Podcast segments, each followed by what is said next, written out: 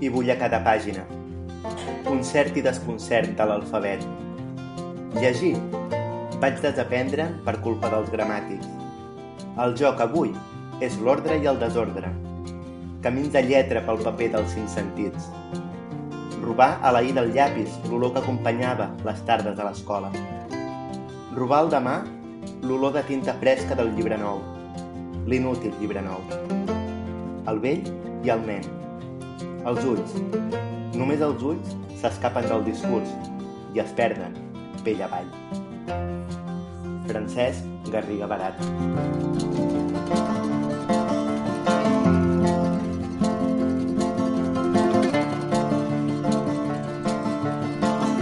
Un, dos, tres. Sigueu benvingudes i benvinguts altra vegada a Tàndem. Comencem aquí un nou programa d'aquest podcast sobre literatura infantil i juvenil i mediació literària. Soc el Guillem, mestre, defensor de les biblioteques escolars i hobbit en potència. I m'acompanya, com sempre, la Marina, editora, lectora empadreïda i motivada de la vida. Hola Marina, com estem? Bon dia a tothom. Um, bé, avui venim a xerrar, uh, com ja haureu llegit el títol, perquè sempre em faig la misteriosa i total, ja ho han llegit, um, de poesia.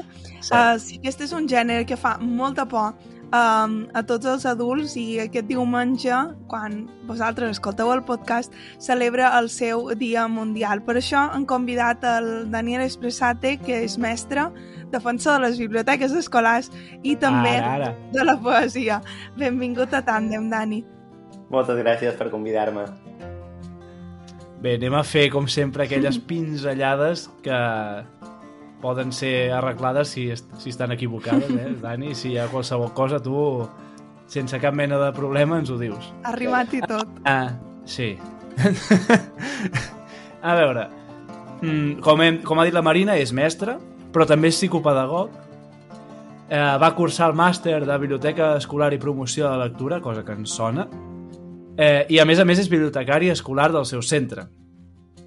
També treballa al programa de Biblioteca Escolar de Pontedo, del Departament d'Educació, fa formacions per docents i és coordinador del grup de treball transversant la poesia de l'Associació de Mestres Rosa Sensat.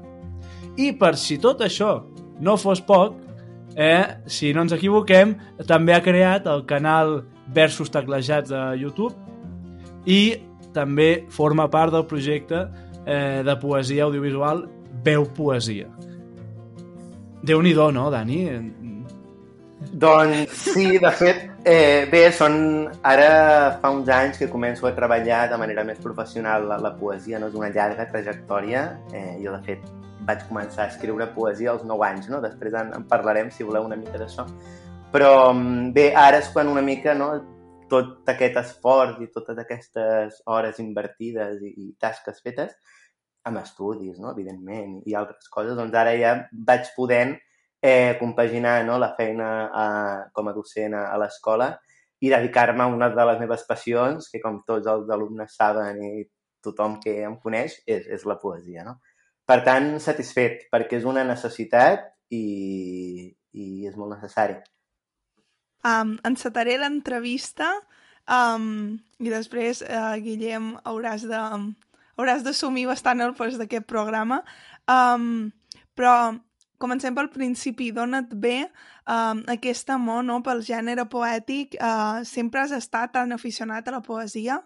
Veig que sí, si ja escrivies amb 9 anys. Sí, bé, bé el, el meu cas bueno, és una mica peculiar. Sempre m'ha agradat la, la poesia, però jo, contràriament al que, al que es pugui pensar, no era bon lector de, de, de petit. Tot i que bueno, vaig tenir molts inputs i molts estímuls per, per, per llegir, però, però bé, no, no hi acabava d'entrar, no?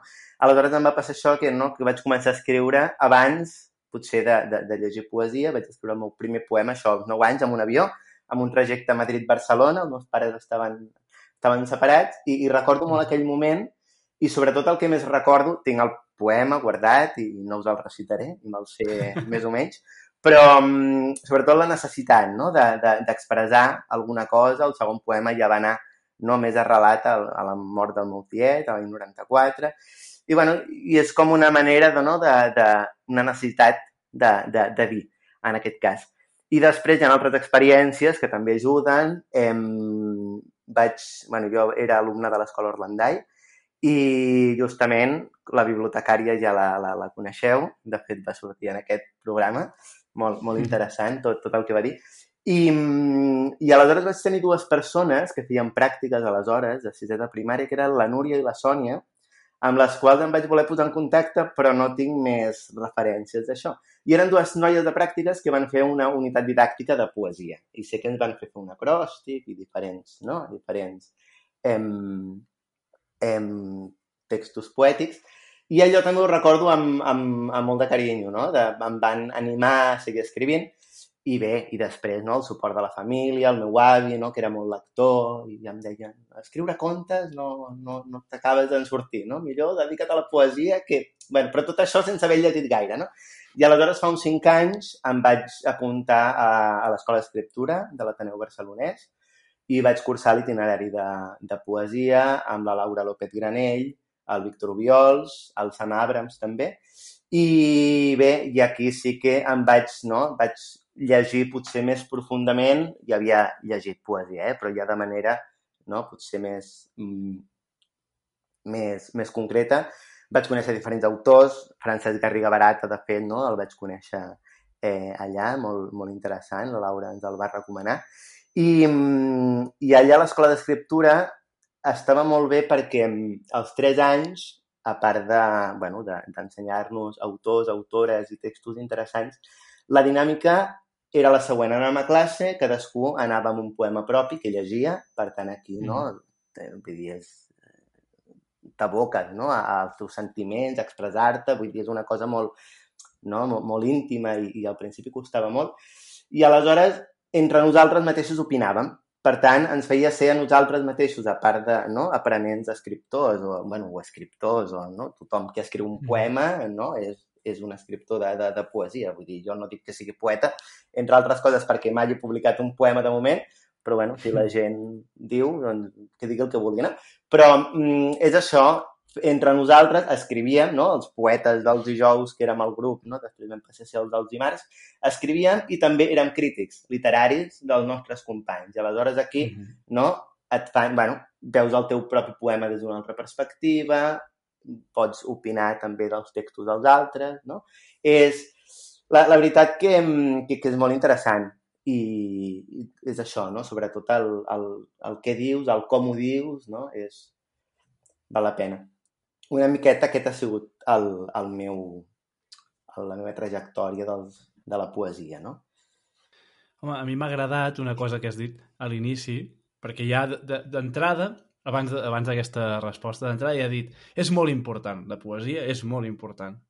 Ja, directe, allò, vinga. És... Deixem-ho clar des del principi, no? Eh, no fos, no fos cas que ens ho deixéssim. Per què és tan important la poesia en els infants? És molt important la poesia en, en el... potser no només en els infants, ah, en general. Això anava a dir.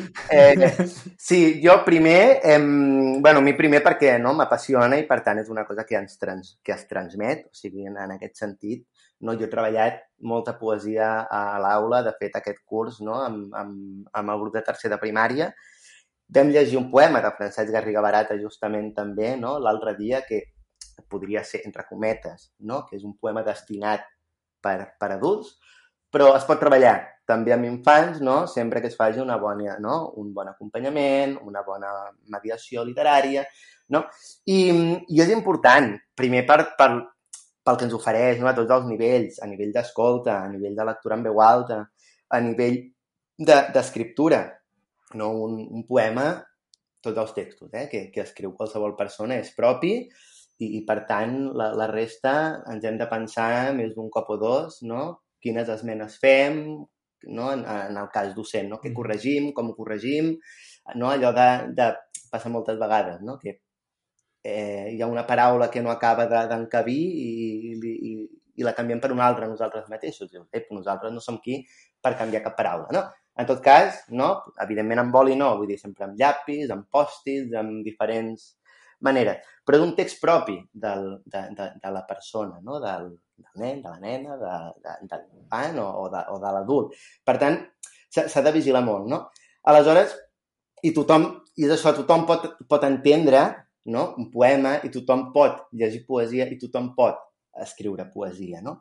De fet, els infants estan immersos en la, en la poesia des de no? quan, quan són petits, ja hi viuen, no? amb les cançons de falda, les cantarelles, els refranys, no? Ells ja hi són, allà. Som els adults que hi hem de tornar, potser després de molts anys, no? de, de tornar a aquest, apropar-nos amb la poesia amb, amb, amb ells. No? Aleshores, la poesia està connectada amb, amb la vida no? i serveix per a la vida i això insisteixo molt. No? Té molt a ensenyar-nos i, i, i a mostrar-nos la importància del com diem les coses, no? potser més que, més que el què, el que no es diu, el que queda no dit, el silenci, el llegir entre línies, entre versos, no? Això, no? a vegades quan estem amb algú estem callats i no diem res, però ens estem dient moltes coses. Mm, I també per donar un espai d'expressió, no? I, i, i això tothom, quan ens podem escriure, mm, hem de donar aquest espai d'expressió que amb la poesia és molt fàcil. bueno, molt fàcil no, però sí que és una, una porta d'entrada no? que, que els hi permetem a qualsevol persona que infants per, per defecte professional potser, eh? em centro molt en, en, en això, però um, ens dona molta informació de l'infant, no? La, la, el poema revela, ens revela moltes coses i l'ajudem a expressar-se no? a, a través d'aquest mitjà. Per tant, mm, bé, és això, no? És, és una manera d'entendre i, i d'evitar el món, no? Felipe Monita, el primer, primer programa que, que veu fer, que per ser a les meves formacions l'he recomanat molt perquè és molt interessant. I, és que es poden, es poden afegir poques coses eh, no? d'això. Em... Ho deix... Bé, molt recomanable. De fet, la metàfora també és o sigui, el fet poètic, no? la, la metàfora, és, és una manera de, de dir les coses que la metàfora només té sentit quan s'utilitza perquè el que vols dir no ho pots dir d'una altra manera. Si, si utilitzes una metàfora però allò ho pots dir d'una altra manera, potser la metàfora no és la, no és la millor, potser en pots buscar una altra, o, no? Mm, I aleshores això ens permet entendre la realitat i, i el món, veure les coses d'una altra perspectiva, no? Mm, mm -hmm. i, i bé, i bé, i la poesia és un lloc que, bueno, que, que no té fi, que no te l'acabes, i si vas expandint no, amb el temps aniràs llegint més poesia. M'ha agradat, m'ha agradat. Um, I quan, quan fas formacions, no, hem vist que destaques la necessitat d'entrenar la, la mirada poètica. En què consisteix això? Jo crec que, mira, per, per, per començar, crec que no hi ha manera millor d'il·lustrar-lo amb, amb tres cites que són molt reveladores.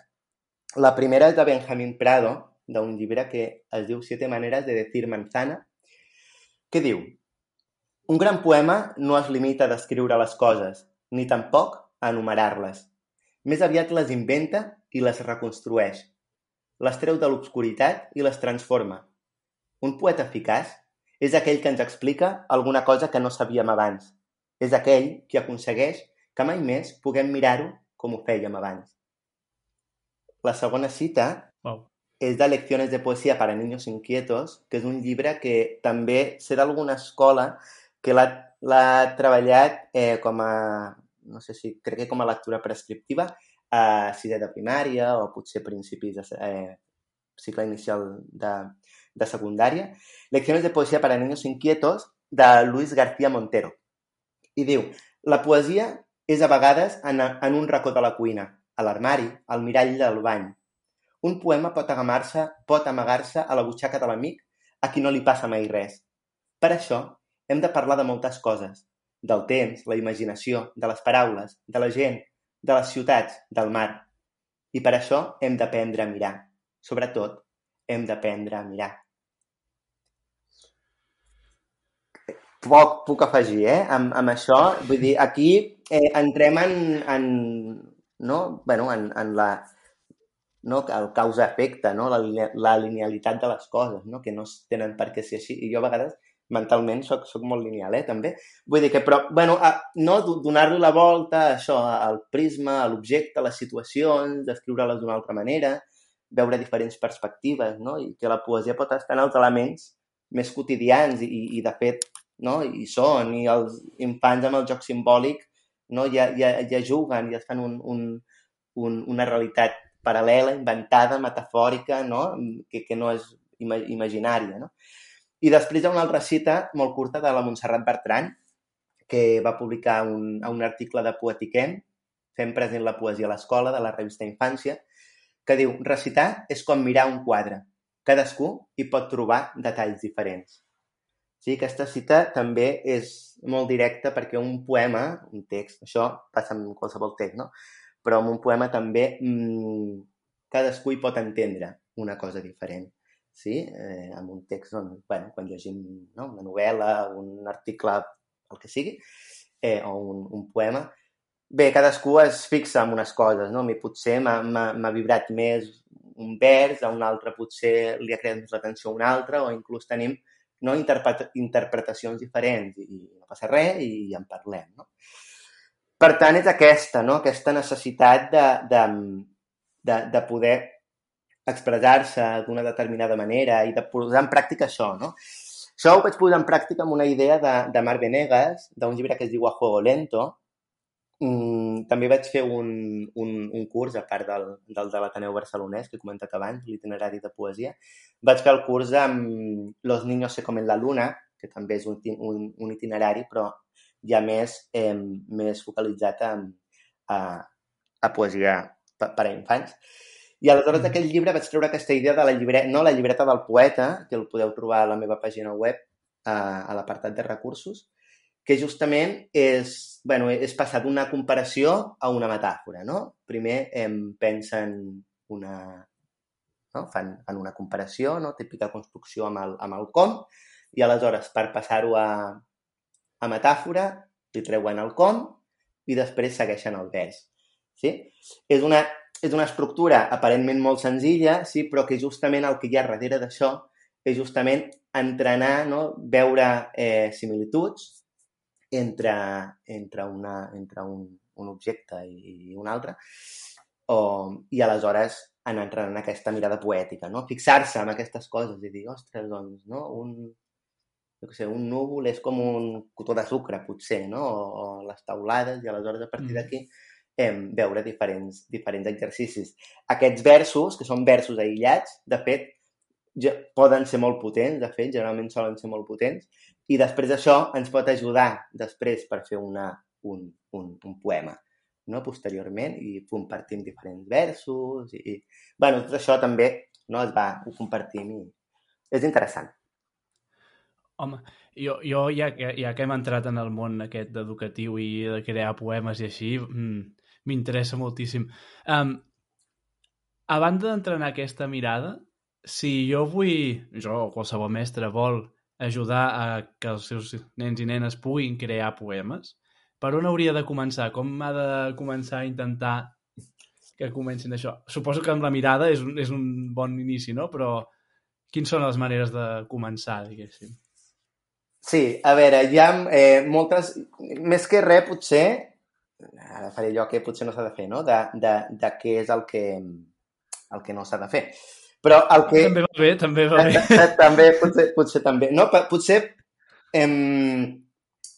A veure, hem de començar amb algú que ens hi porti. Jo no recordo que hagi fet res sol, no? Primer, mmm, escoltant poesia, no? És molt important el que hem dit abans, no? Per escriure poesia s'ha de llegir poesia. Per tant, primer escoltant poesia, i per això cal un bon mediador de poesia.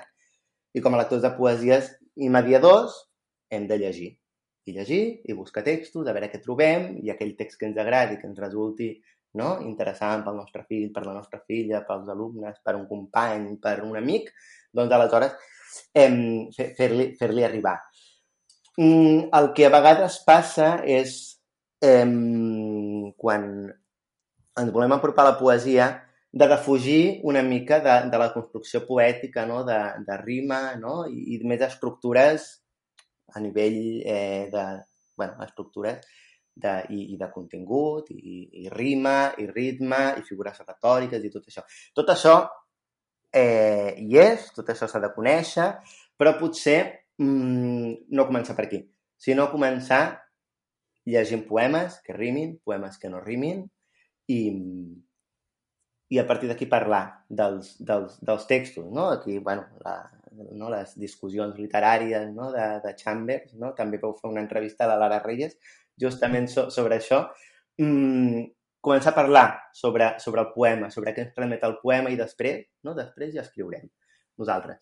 Aleshores, clar, moltes vegades s'associa o, o es vol arribar a un resultat final, com, una, com a poesia, que potser per mi hauria de ser un exercici previ. M'explico ve Sant Jordi, per exemple. No? Aleshores tothom ha de fer un poema per Sant Jordi. I aleshores aquell poema no, ha de rimar el primer amb el tercer i el segon amb el quart. I aleshores ja hem acabat el poema. Dius, a veure, si fem això, evidentment el sentit del poema possiblement tingui poc sentit, tingui poca lògica, no, eh, el, no, a l'infant no l'hem deixat expressar allò no, que dèiem de canviar la paraula una per l'altra, no, no l'hem deixat expressar d'una manera adequada el que volia dir. No? A mi també a vegades em costava escriure poemes sense rima. Jo he estat escrivint poemes amb rima molt sovint i, de fet, les que no rimen tenen molt ritme. Tant de ritme que a vegades el significat es perd perquè estàs pendent del, no? de la cadència del, del vers. I això amb la Mar Venegas, no?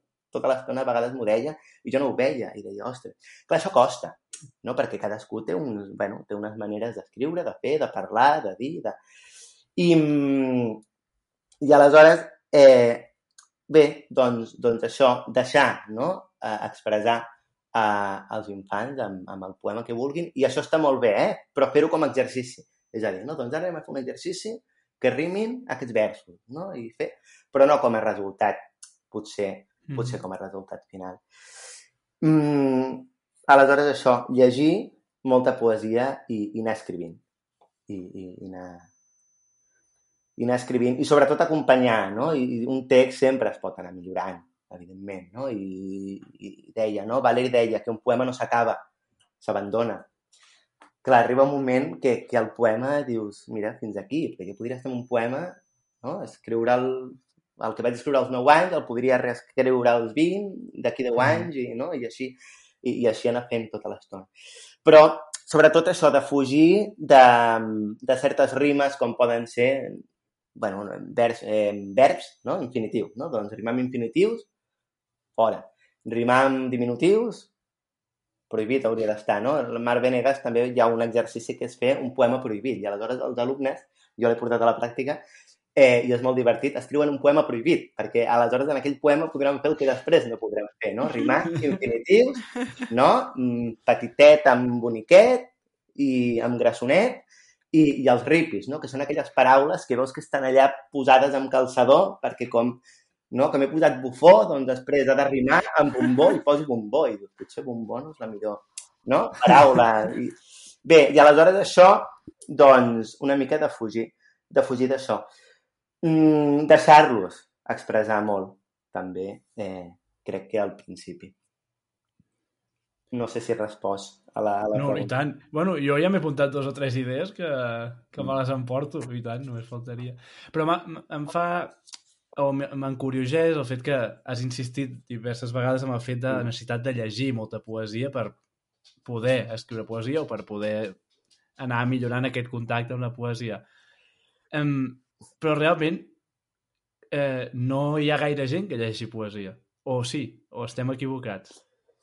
A veure... Gent, infants i adults, infants eh? I adults, no? Vull sí. dir que no és un... La lectura de poesia sí que és, és residual. Jo ara no, no entraria en quantificar si hi ha molta gent o poca gent, mm. però, però no, dins de... Sí, és un gènere... bueno, és, és, és residual. Però la clau és, és perdre la por, no? el, que, el que comentàvem abans, a, a, allò de dir a perdre la por a no entenc la poesia. Sí? I això és perquè no hi ha hagut... Si passa això és perquè no hi ha hagut un acompanyament o hi ha hagut un bloqueig o, o, o no hi hem entrat perquè ningú ens ha portat no? a, a, a la poesia. I jo he treballat poemes, això, no? amb destinataris, entre cometes, no per, per adults, els he treballat a l'aula. Evidentment, amb acompanyament, parlant-ne, no? i sempre partint de, de, de que, del que suggereix allò, aquell poema. Què et diu a tu aquell poema, a tu. No estic preguntant um, què diu l'autor o l'autora sobre el poema, Mm -hmm. no? El que dèiem de les discussions literàries és que no va, va, va per aquí. No estem... Em, no, ostres, no entenc el poema, què vol dir? No, doncs hi ha un vers, una paraula, un... Aquell, la lectura d'aquell poema t'ha portat a una vivència de quan tu eres petit. Magnífic, t'ha portat allà i no t'ha portat a un altre lloc. Potser el del costat l'ha portat no? a un altre lloc molt diferent i, i també, i també és, és molt lícit i, i, i, i no està malament. No? Aleshores, hi ha d'haver-hi aquest acompanyament. I, evidentment, hi haurà textos que no entendrem. Jo mateix, si llegeixo un text de física quàntica, no entendré res, ni, ni de química ni de física bastant elemental, perquè la meva experiència en aquelles matèries, per exemple, secundària, doncs no va ser, no, no va ser molt, molt, molt exitosa. I, però, bueno, potser no, un text d'una complexitat mitjana, doncs això passa amb, amb, amb tots els textos, no? I, i cal, cal perdre la por i aleshores atrevir-se a treballar Maria Mercè Marçal, Papa Seid, no? autors a, a l'aula, a, a primària i, i segur que si el poema, no? si s'ha fet una tria prèvia i creiem que el poema no? és adequat per l'edat dels lectors i sobretot per l'experiència lectora, doncs cal, no? I cal acompanyar la lectura. Clar, això a mi em, em serveix d'argument per justificar-me, no? Perquè, clar, com jo treballo molta poesia a l'aula, no? sempre dic que clar, és residual, aleshores aprofitem ara no? que, que, que podem treballar molta poesia i els altres cursos, mira, si en treballen menys, no? això que ens hem endut. Però, però clar, és, és, és magnífic, eh? inclús a nivell de vivències, a parlar sobre ells mateixos, Eh, ara fa poc, eh, també al blog he posat una, a recursos un apartat d'experiències d'aula, diria que n'hi ha tres o quatre, i, i és això, es parteix d'un poema, i ja està el poema penjat a, a la web, de fet, i, i diferents propostes, no? Vam fer un, amb un poema de, amb, un poema de Gustavo Roldán, Ximpleries, que és no? un, un vers de quatre versos, que rimen el primer amb el segon, el tercer amb el quart, no? el, que, el que comentàvem, i vam fer aquest exercici, i vam fer un, un, un llibre, no? i el tenim a, a la biblioteca d'aula.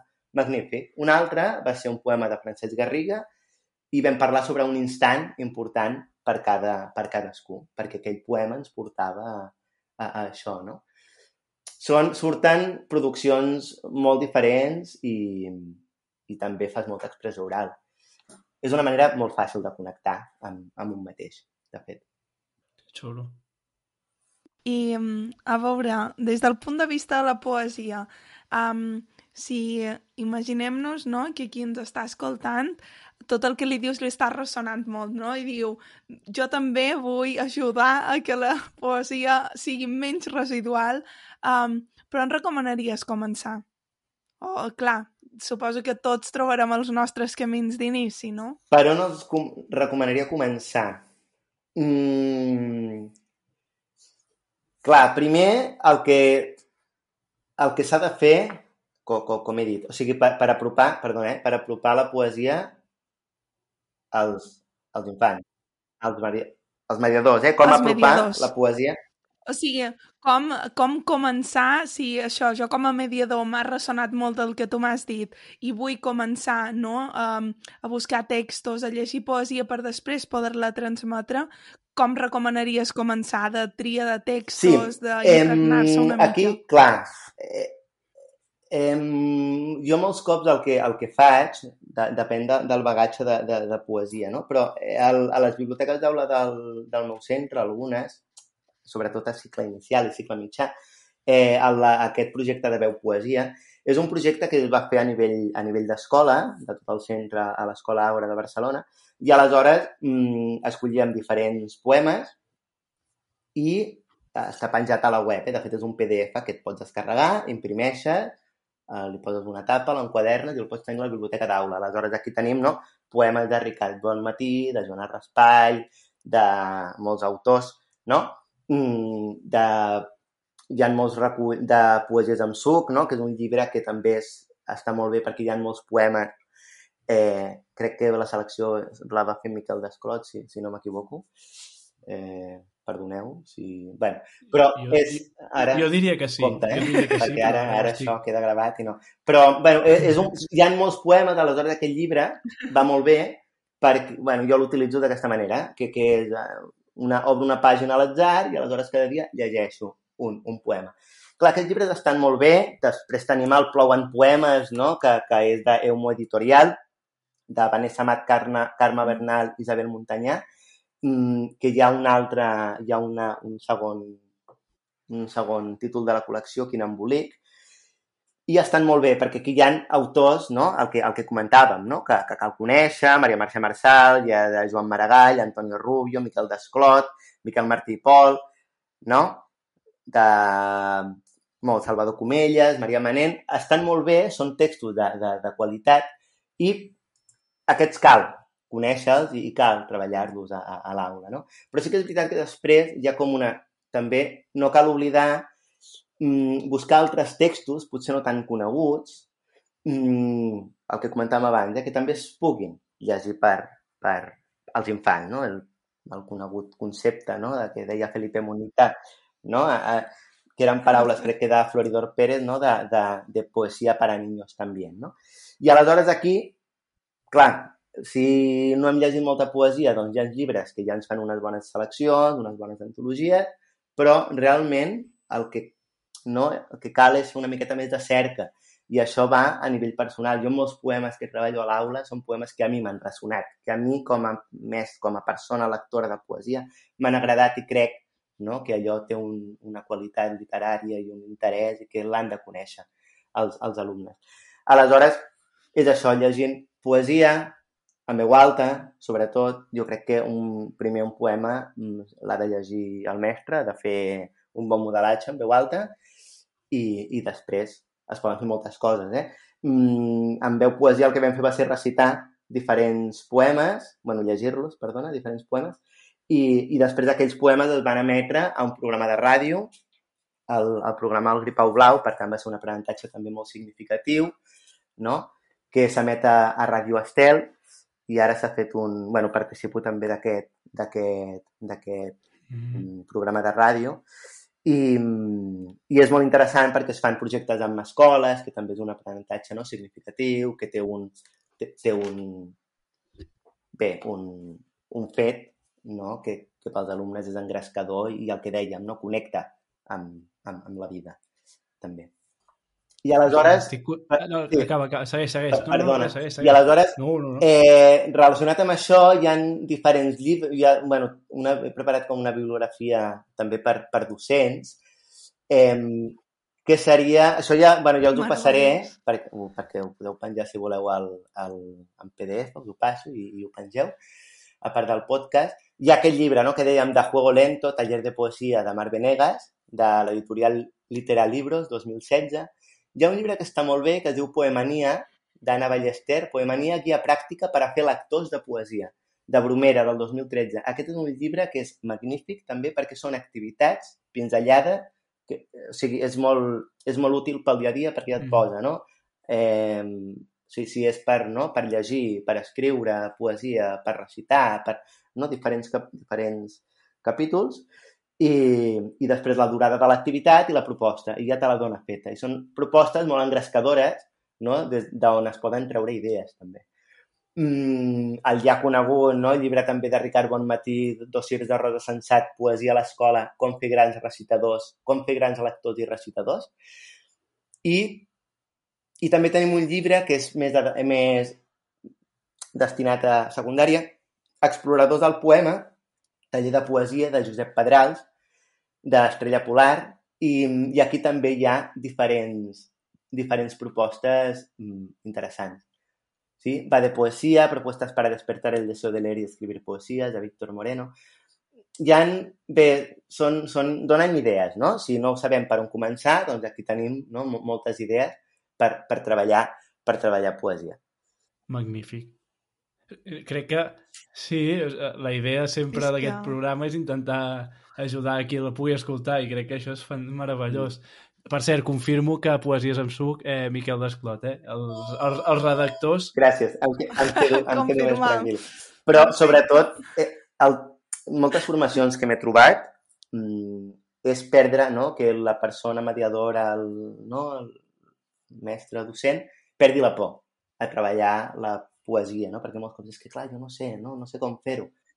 Llença-t'hi, vull dir, tothom, no? I si el primer no surt bé, el segon també, però, però no és una pena que... que no...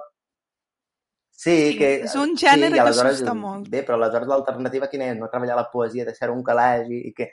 No, vull dir, no? Lle- Llença-t'hi, i hi ha molta bibliografia, i el llibre aquest de Lecciones de poesía para niños inquietos és, jo crec que com a lectura prescriptiva, no sé si cicle superior, secundària, ostres, no? Prescriptiva poesia, no? El que, el que estic demanant, no? El que estic dient. Com pot ser això, no? Però, mm, i aleshores aquest Sí. llibre, per exemple, mm, el que dèiem de la mirada poètica, no? Hi ha un exercici en un moment que diu, què li regalaries no? a un... Eh, a si, si trobo el fragment, perquè va, val molt la pena, crec, perquè és un exercici justament que, que, que treballa aquesta mirada poètica, no? que, que dèiem, i, i és un fragment que diu, què li regalaries a la lluna pel teu aniversari? Una bona nit, sense núvols al cel, perquè pogués brillar tant com el sol. Què li regalaries a una senyal de trànsit? Un abric, perquè al carrer fa molt fred i és una llàstima que les senyals de trànsit es passin nits nues i tan quietes. Què li regalaries a un arbre? Un bon sopar en un restaurant de luxe. Deu ser molt avorrit alimentar-se amb les arrels, sempre a la mateixa terra i els mateixos minerals, amb el mateix sabor cada dia. I aquí, d'aquí va sortir també un exercici, bueno, és que l'exercici no surt, ja, ja el tens fet, no? I, I aquí treballes molta poesia, no estàs tocant ni versos, ni rimes, ni, no? la mirada poètica. I surten coses, no? Què li regalaries a l'escola? No? Doncs els deures, evidentment, perquè les faci l'escola i, i nosaltres tinguem, no? Això va sortir també. Surten coses molt, molt, molt interessants. Clar, perquè pens, ara precisament amb el que tu comentaves, no?, de sense tenir en compte la rima, la...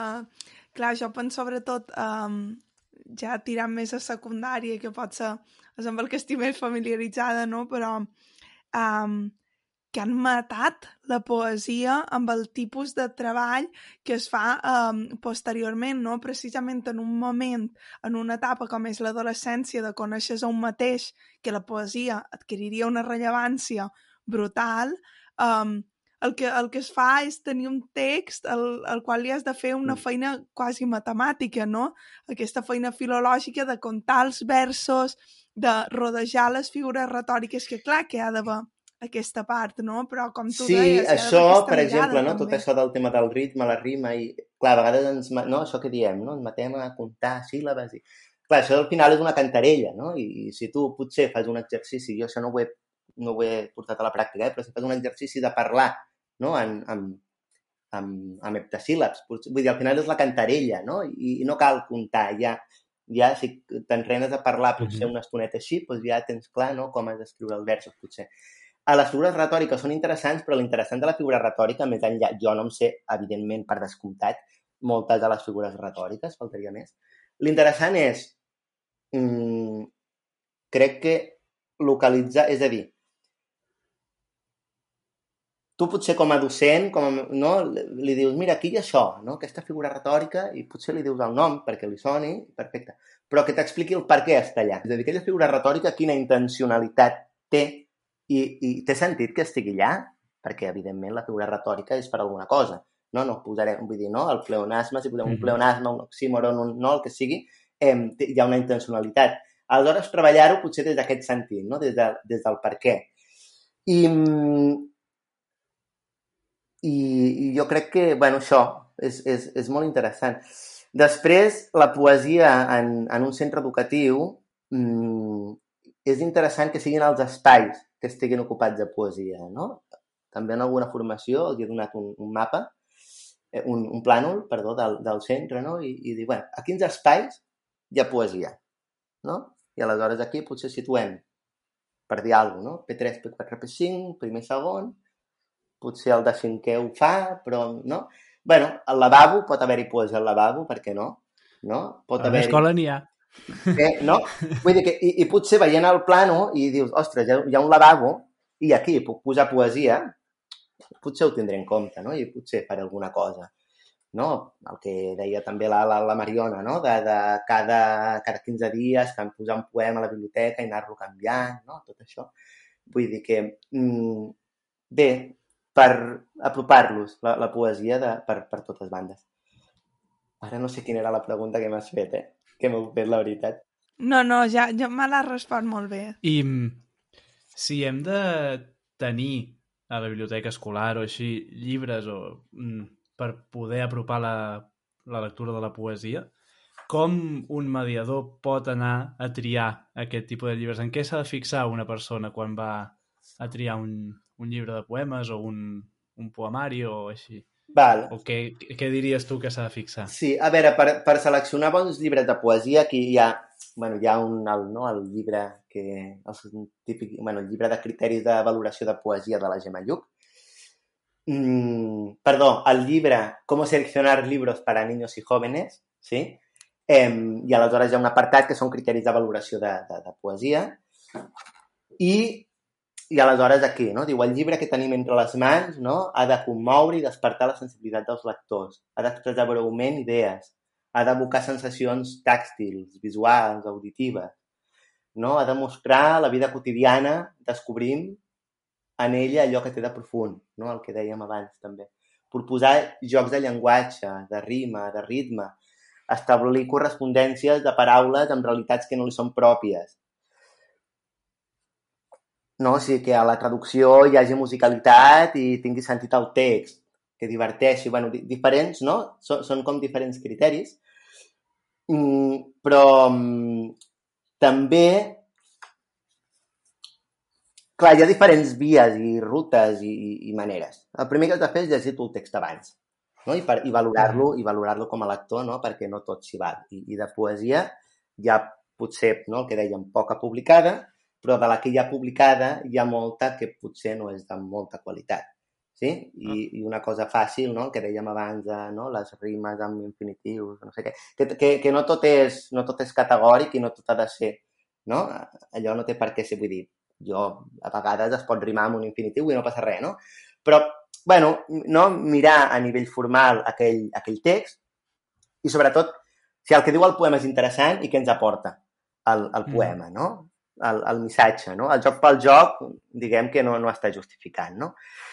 Aleshores, aquí hi ha molta gent que sap d'això. Per exemple, el Garbell, no? el Seminari de Bibliografia Infantil i Juvenil de Rosa Sensat, fa, un, fa un, una, una publicació no? a, a, a internet cada tres mesos i aleshores aquí no? doncs publiquen, hi ha llibres de poesia a tots els números que, que publiquen. Les crítiques a Faristol, del Consell de Literatura Infantil i Juvenil de Catalunya, del ClickCat, també. I hi ha algunes editorials que, evidentment, no per ser d'una editorial ha de ser una garantia de que aquell poemari no, estigui bé, però, en general, segueix una línia, no? Mm, l'editorial A Buen Paso, per exemple, arrisca bastant amb, amb, amb poesia. Eh, també l'altre dia parlant amb, amb l'Amàlia Ramoneda no? sobre això, la Badia de Montserrat també té bons no, poemaris. Hi ha la col·lecció aquesta també de, de, de vagó de versos, que té moltes antologies i seleccions de, de poetes no? que també són interessants de conèixer, que potser d'allà mm, també hi ha, hi ha...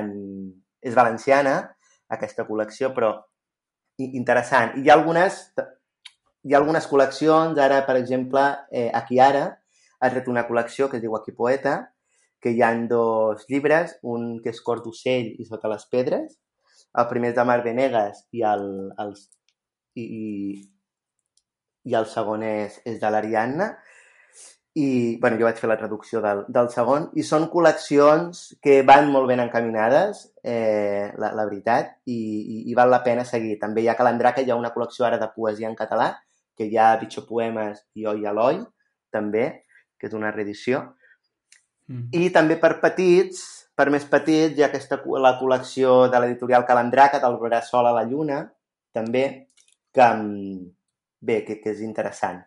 També jugar amb, amb les paraules, amb la musicalitat, és, un, una, és, és una edició també, també no? amb tapadura, cartonaner, i, i la de, i la de Quipoeta també és una, una, una col·lecció molt, molt acurada i, i molt ben cuidada. No? Aleshores, bé, seguint, no? aquesta gent que fa crítiques, doncs ja, si no tenim el temps per remenar molt, no, doncs potser arribarem més fàcilment a aquells, a aquells, a aquells poemes. De tota manera, cal distingir entre un poemari que té una, una entitat pròpia, una unitat, no? i un poema. Sí, a vegades em passa, clar, no? amb llibres que Mm. he llegit de poesia, que potser m'ha interessat només un poema, no? i aleshores dius, vale, i ara què? Què faig? Doncs magnífic, treballo aquell poema perquè m'agrada, el trobo interessant i, i ja està. Potser m'ha sortit una mica car, no? Aquell poema m'ha sortit a, a, a 15 euros el poema, però, no? Però, bueno, eh, la- l'aprofito. I aleshores, mm, això també, clar, cal, cal tenir-ho en compte, no? Que, que no tots... Clar, en un poemari hi ha molts textos, cada poema té una entitat pròpia, aleshores cal, cal seleccionar també molt bé el, el què. Um, molt bé. Um, Guillem, no sé si li vols demanar alguna cosa. Passem a les teves seccions, que veig que ja estem en els tres quarts d'hora. A veure, jo, jo, clar, és un tema que, que no... Que... Sí, perquè a més, Clar, bueno, a mi em passa, suposo, com a la gran majoria, no, que parlàvem, que és un tema que em falla i que m'interessa molt perquè, clar, m'està donant moltes idees i molta, molta teca per poder, per poder millorar i això em sembla fantàstic. Però potser sí que hauríem d'anar tirant cap... Segur, quan... Sí, si no... Si no, tenim, Ah, exacte. tenim idea per Sí, un altre programa. Després, bueno, volia afegir només ja el, del grup aquest de, de treball, I del grup tant. de treball de, de Rosa Sensat, de, el, el de transversal, no sé, m'he tingut, ara m'he quedat Transversal? transversal la poesia, sí, mm, que és, ta- també és molt interessant, bueno, és, és un grup de treball que, que, que vam crear, que, que es va crear fa poc, justament per això, no? per, per la, la necessitat que, que es veia de, de treballar la, la poesia ja no, ja no només a nivell de, escolar, no?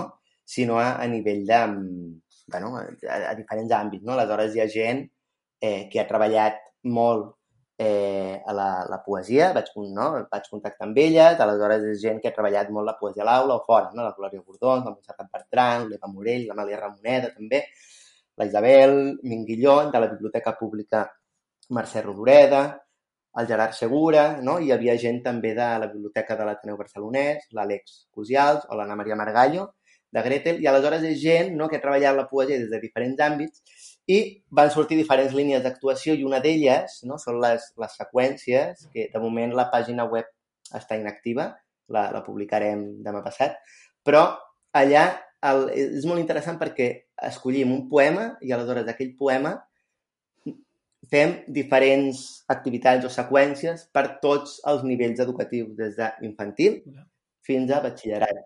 Aleshores, clar, Quan dius que Uau. surt això? Des- Demà de- passat, d'aquí eh? un parell de dies sortirà alguna d'aquestes. És meravellós, és, És meravellós, meravellós. perquè va ser revelador, que pots treballar un mateix poema amb nens de P3 que amb, no? que amb joves de 16, 17, no? I, i, i és magnífic, perquè te n'adones no? treballant amb, amb, no? amb, amb aquesta gent, bueno, i gent molt, molt potent, no? Està bé, amb la idea d'això, no? de compartir recursos, no? de donar idees i, i, i bé, que, que arribi a, a docents, a mestres, biblioteques públiques. Que guai. No- Només tenia una pregunta, és que ara se m'ha Mhm. m'ha pingut. Eh, a nivell familiar, mm, també la manera de fomentar el contacte amb la poesia és llegir-ne, és tenint a casa, o hi ha alguna cosa que puguem fer així més concreta? Sí, mira, justament a, ni a nivell familiar va- vaig escriure un, un, un article que es titula Leer versos en casa, ¿para qué? Mira. Sí? Que justament és, és això, no? la, la, la necessitat de, de, de llegir poesia. No? Llegir un poema és un acte molt íntim no? I, i, i ha de ser un, un, un regal. No? Aleshores, què millor no? que fer-ho en un lloc conegut, amb un ambient familiar, amb la mare, amb el pare, amb l'avi, amb, amb l'àvia, no? I, i donar-los això, la possibilitat no? de, de fer-los arribar a, al llibre, no? de poder fer la seva pròpia biblioteca personal o d'acompanyar-los de la biblioteca pública a agafar un llibre per llegir un poema o anar a les llibreries especialitzades, infantils i juvenils, si plau, no? No sóc el primer que ho diu en aquest programa, que n'hi ha moltes, no? Em... Moltes, no diré noms, no? Però me... vull dir, no? Eh, diré noms, va, Pebre Negra, eh, la llibreria Senda, Cabra Cadabra, eh, no? la llibreria El Petit Tresor a Vic, O sigui, hi, ha, hi ha infinites que s'anita, no? Hi ha, hi ha moltes que són... I no, perdó si Sí. no em vull deixar ningú, eh? Vull dir, no. Però que, que en saben molt d'assessorar. Aleshores, eh, també tirar per aquí, no? La, i, i apropar la, la lectura. Perquè hi ha molt a explorar en aquest, en aquest sentit, també. I el poema té la, la virtut i també potser el no? defecte, però sobretot virtut que és un text molt breu. Aleshores hi podem tornar molts cops, i el podem rellegir molts cops i cada cop arribarem a un sentit de comprensió i de significat molt més profund i, i potser li trobarem coses que abans no, no havíem vist, no? Això evidentment passa amb, tot, amb tots els textos, no? Però amb la poesia es fa com, com, com més evident, no? Llegir un poema abans d'anar a dormir, llegir un poema... bueno, és que jo llegeixo molta poesia a, a, a l'aula i potser a vegades no cal dir res després, no? A vegades sí, a vegades no. De depèn, hi ha, hi ha cops que jo llegeixo un poema pensant que, que funcionarà molt bé i, i ja notes que quan acabes de recitar-lo dius, vale, no, no, potser no, no ha acabat de, de quallar, passem a una altra cosa i ja està, no? Però, mm, sí, recomano molt llegir poesia. Llegir poesia i, evidentment, eh, la música també té molt de poesia, ha, no, eh, a partir del rap, no, hi ha el grup aquest Versembrant, que, mm, que fan també rap a les escoles, aleshores connecten molt bé, és un grup que treballa molt bé, també Mm. mm. fa, fa actuacions a, a, a centres i, i per connectar no? amb, amb el rap, amb la poesia, amb els versos, amb els joves. I, i també no? per, per aquest canal, les, no? les slams poètiques, vull dir que es fan moltes coses.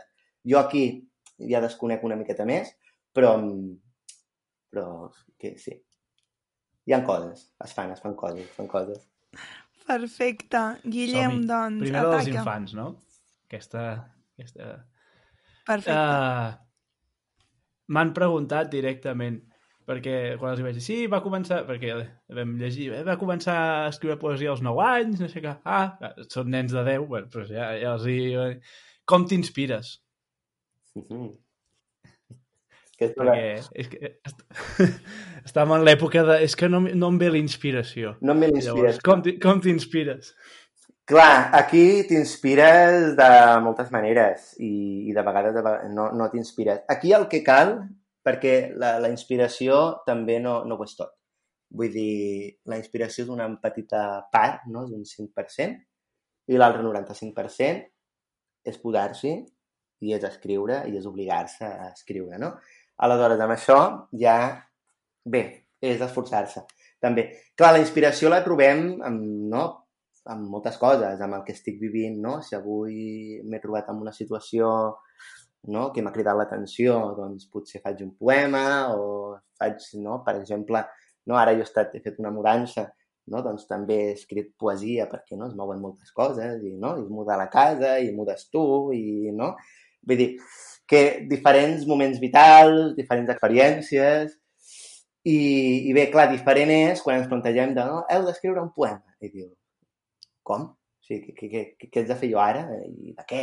No? I del tema que vulgueu. Bé, aleshores aquí està molt bé, potser, no utilitzar aquesta llibreta del poeta, el que dèiem, no? entrenar la mirada poètica, Mm. què li regalaries a un arbre, no? que per aquí com a exercici i aleshores a partir d'aquí ja va, va, va fluint. Però clar, el paper en blanc, escriure no? en, en el paper en blanc és, és molt complicat i, i és un bloqueig i, i, i, bueno, i aleshores anar fent diferents activitats. No? De moltes maneres Perfecte. m'inspiro. Guillem, ja els hi pots dir que Sí. això segur que, que els hi ve a través dels, dels contes de Sant Jordi. Sí, sí. Um, perfecte. Doncs ara el, el Guillem et farà les preguntes misterioses que ja no són misterioses. Um, els que enviarem algun dia. No, a, a, a més, que- ell ha demostrat haver escoltat els Sí. programes, per tant encara estem pitjor.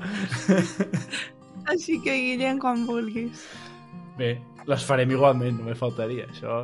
Clar, no te salves. Doncs ara no recordo molt bé quines són, eh? La veritat. Ah, mira, millor. Algunes sí, però... Anem a la primera. La primera és, digue'ns un personatge de literatura infantil i juvenil que et caigui realment malament. Bé, aquesta la tinc fàcil. El patufet. Ah. El patufet, perquè acaba amb bet, aleshores això de rimar diminutius hem dit que no valia. Per tant, l'he tret. Directament. Fantàstic. M'encanta aquesta secció. Eh? Aquesta pregunta és fantàstica. Molt bé, anem a la segona. Mm, si poguessis oblidar un llibre, o en el teu cas podríem acceptar un poema, poguessis oblidar-lo per tornar-lo a llegir com si fos la primera vegada, quin triaries? Ostres, un poema que pogués oblidar per tornar-lo a llegir un altre cop. És que en, en són uns quants. El que sí... Hi ha el, el, el llibre aquest de... És que, és que hi ha molts. El llibre potser de cartes a un joven poeta de Rilke i el que sí, mira, ara m'ha vingut eh, de Canto a mi mismo, de Walt, Whit de Walt Whitman, el pròleg de León Felipe, aquest també em va marcar molt i, i si el pogués oblidar per tornar-lo a llegir de nou per primera vegada. El que passa que, clar, amb aquestes coses cada cop que hi torno és, és com... No? Sí. Però bé, direm aquests dos per dir alguna cosa. Clar que sí, ja veuràs, acabarà el programa i no podràs deixar de pensar ostres, aquesta altra... No te preocupis. I la última, Guillem... Som-hi. Has de completar la frase. Qui llegeix? Qui llegeix viu més. Qui llegeix viu més.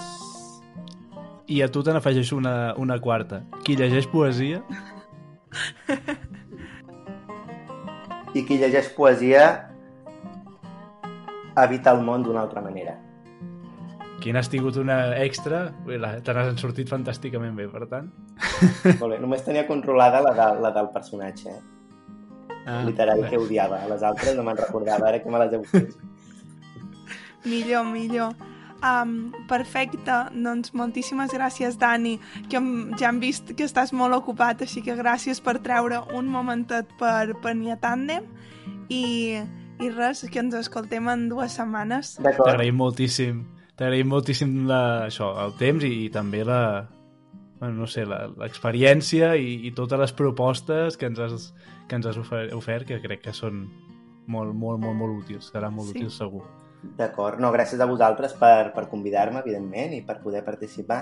I el que dic sempre, no, perquè aquí es parla no, de, de moltes coses, però generalment a les formacions sempre dic el mateix, que poden buscar per la meva pàgina web i qualsevol consulta, pregunta no més concreta, més específica, tot i que hi ha recursos i bibliografia penjada, però que em poden escriure i ara espero no rebre aquí una llau de molts més, però bueno, que sempre que puc, això per mi és, Vull dir, sense cap mena de problema el que pugui mm, el que pugui, doncs, ho faré. Vull dir, que escriguin, que la gent pot escriure i preguntar sense cap mena de dubte.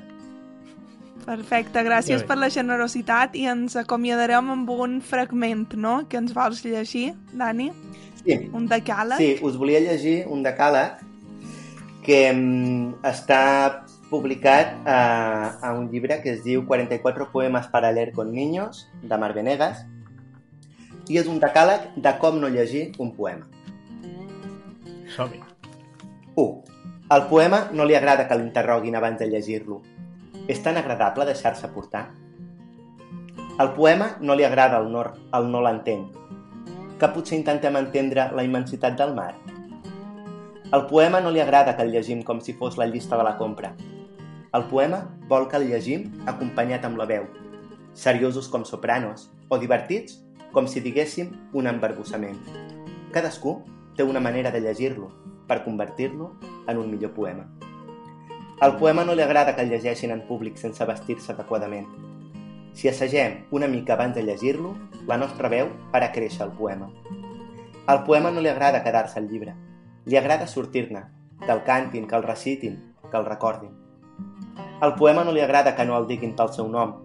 Si un poema ens ha entusiasmat, possiblement n'hi haurà d'altres, del mateix autor o autora o estil, que també ens apassionin. Podem buscar i trobar altres tresors. Al poema no li agrada l'avorriment. Li agraden les disfresses, els jocs i el teatre. El poema no li agrada qualsevol lector.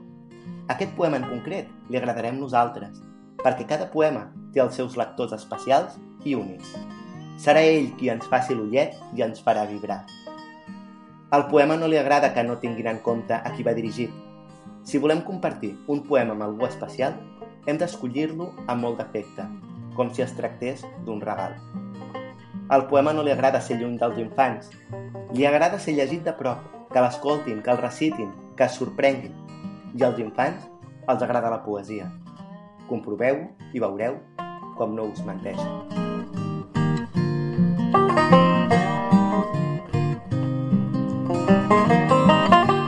I fins aquí el programa d'avui.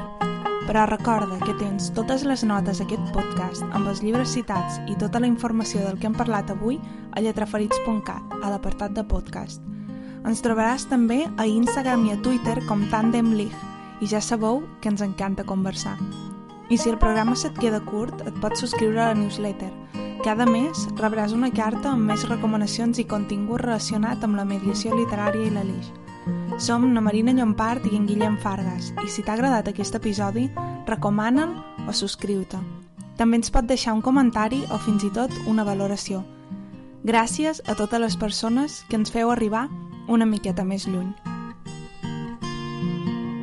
thank you